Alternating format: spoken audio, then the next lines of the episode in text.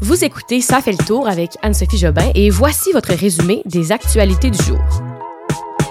L'ex-député Harold Lebel reconnu coupable. Le Canada s'incline 1-0 face à la Belgique lors de son retour à la Coupe du monde de soccer et encore une fusillade aux États-Unis. Salut tout le monde, bon mercredi. J'espère que vous avez passé encore une fois une belle journée. Alors, euh, un peu plus de nouvelles aujourd'hui, ça fait du bien. Donc, allons-y sans plus tarder avec l'actualité d'aujourd'hui. Nous sommes le mercredi 23 novembre 2022.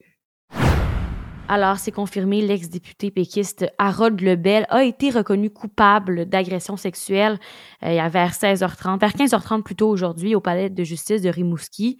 Il y avait un jury composé de neuf femmes et trois hommes et ils ont donc prononcé leur verdict de culpabilité milieu d'après-midi.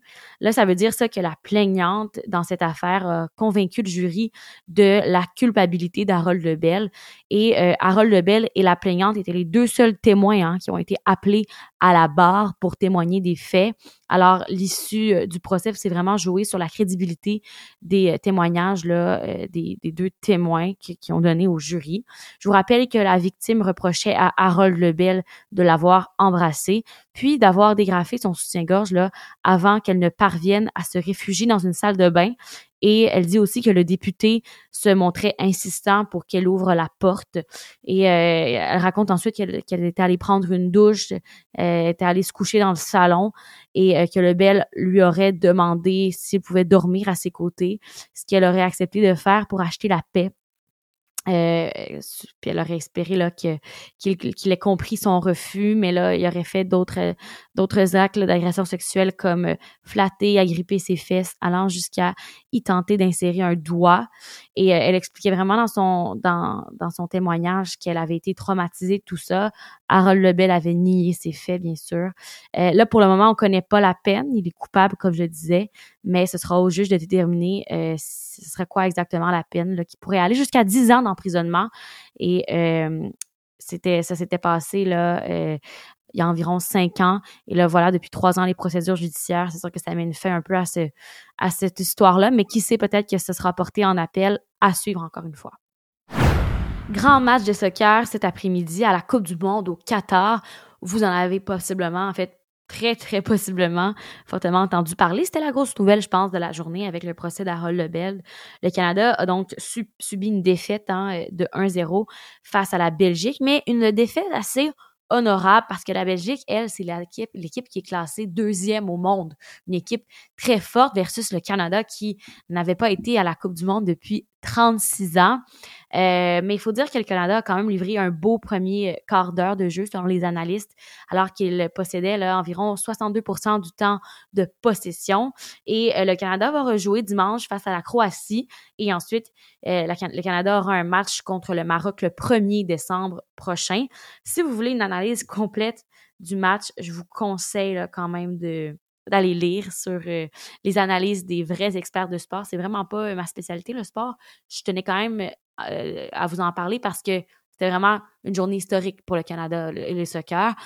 parce que, comme je disais, on n'était pas allé à la Coupe du Monde depuis 36 ans. En plus, si on marquait un but aujourd'hui, on marquait toute l'histoire parce que quand il y a eu la Coupe du Monde il y a 36 ans, il n'y avait pas eu de but. Fait Aujourd'hui, s'il y avait un but qui se faisait, c'était très marquant. Et il euh, faut dire aussi qu'il y avait six joueurs du CF Montréal qui, étaient sont au sein de l'équipe canadienne, des gens de chez nous. Et euh, le fait que le Canada est 41e au monde versus la Belgique deuxième au monde, ça en dit long quand même sur leur performance. Hein. Ils se sont pas fait ramasser, ils ont quand même très bien joué. Et euh, quand je disais si le Canada avait commis un, euh, avait pardon, fait un but, commis. vous voyez que je suis pas très experte en sport. Si le Canada avait fait un seul but aujourd'hui, ça aurait été historique. Et c'est pour ça qu'au début du match, là, vers mettons 14h08, euh, on était complètement en feu. Le Canadien, les fans étaient complètement en feu parce que il y a eu un tir de pénalité pour le Canada. Et si le tir de pénalité avait avéré un but, ça aurait été complètement euh, historique pour nous. Ça aurait été le premier but du Canada, d'une équipe de soccer du Canada euh, au, à la Coupe du Monde. Mais c'est pas arrivé finalement, mais peut-être que ça va arriver dans les matchs qui s'en viennent, là, comme je vous disais, euh, ce dimanche et le 1er décembre. Encore une tuerie aux États-Unis. Ça a eu lieu hier soir. Six morts, quatre blessés. Ça s'est passé dans un magasin Walmart de la Virginie. L'auteur présumé de la tuerie était un employé qui s'est ensuite suicidé là, sur les lieux. C'est ce qu'a indiqué mercredi matin la police. Le drame qui a eu lieu là, alors que les États-Unis se préparent à célébrer l'Action de grâce. Et quatre jours plus tôt, il y a eu une fusillade euh, au Colorado là, euh, qui a fait cinq morts et au moins 18 blessés dans un club LGBTQ+. Le club commémorait ce soir-là euh, la journée du souvenir transgenre dédiée aux victimes de violences transphobes qui vraiment est une journée célébrée internationalement. Et là, eh bien, c'est arrivé, très triste. Dix jours plus tôt, une autre fusillade en Virginie. Trois membres de l'équipe de football américain de l'Université de Virginie avaient été tués par un ancien coéquipier là, au retour d'une excursion euh, en bus au cours de laquelle ils avaient assisté à une pièce de théâtre. Alors, on voit encore une fois les phénomènes de fusillade aux États-Unis qui se répètent alors, euh, vient à se demander si c'est encore le problème du contrôle des armes à feu. Hein? Est-ce que euh, la question du durcissement du cadre légal autour des armes à feu est remise sur la table? Oui. Et euh, ça reste quand même un sujet ultra sensible aux États-Unis.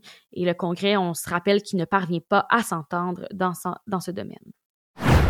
La police de Montréal enquête sur un délit de fuite qui implique une voiture qui aurait foncé sur une poussette dans le quartier d'Outremont mercredi dernier. Histoire assez horrible à Montréal. Euh, il y a une vidéo qui est disponible que vous allez pouvoir regarder si vous cliquez sur le lien dans la description de l'épisode. En fait, euh, ce qui s'est passé, c'est que euh, mercredi dernier, donc le 16 novembre, vers 14h40, sur des caméras de surveillance, ça a été capté. Donc, euh, cette voiture qui a un peu freiné à l'arrêt stop et qui est repartie en fonçant directement sur la poussette avec un jeune enfant, un bébé, euh, dans, ce carrosse. Et euh, c'est sûr que ce qui est un peu étrange dans cette nouvelle-là, c'est de se dire, ça s'est passé mercredi dernier. Pourquoi on l'a pas su avant? Parce que là, le, le suspect, la personne qui est dans la voiture, qui est coupable en fait, n'a toujours pas euh, été retrouvé. En fait, c'est parce qu'on n'a aucune idée où il se trouve. Si la voiture a été abîmée, euh, eh bien, on le saura pas. Ça, ça, en une semaine, c'est très facile de faire réparer une voiture.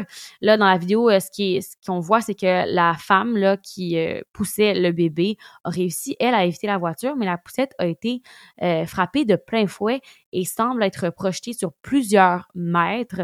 Alors, assez inquiétant. Par contre, je vous rassure, le bébé est en parfait état. Il n'a pas été du tout, du tout euh, touché là, par ça. Il se porte très bien, mais reste que c'est un peu traumatisant de dire que quelqu'un aurait peut-être volontairement foncé sur une poussette avec un bébé.